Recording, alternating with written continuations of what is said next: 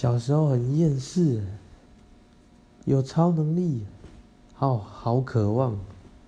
简直朝思暮想。幼稚园的时候，有一个同学穿着蓝色的裤子，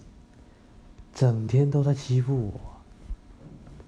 都逼我吃不想吃的东西。我那时候有一次中午，就是他的营养午餐有我不喜欢吃的东西，然后我就不想吃，结果因为他们好像好像是十二点开始吃到四十分吧，然后我就吃到四十几分了还没吃完，结果就想要自己偷偷把那个便当盒收下去，然后那个穿橘色的小屁孩，他就偷偷跟我说：“如果你收下去，我就跟老师讲。”然后我觉得说，我如果有超能力，我第一个一定要杀死他，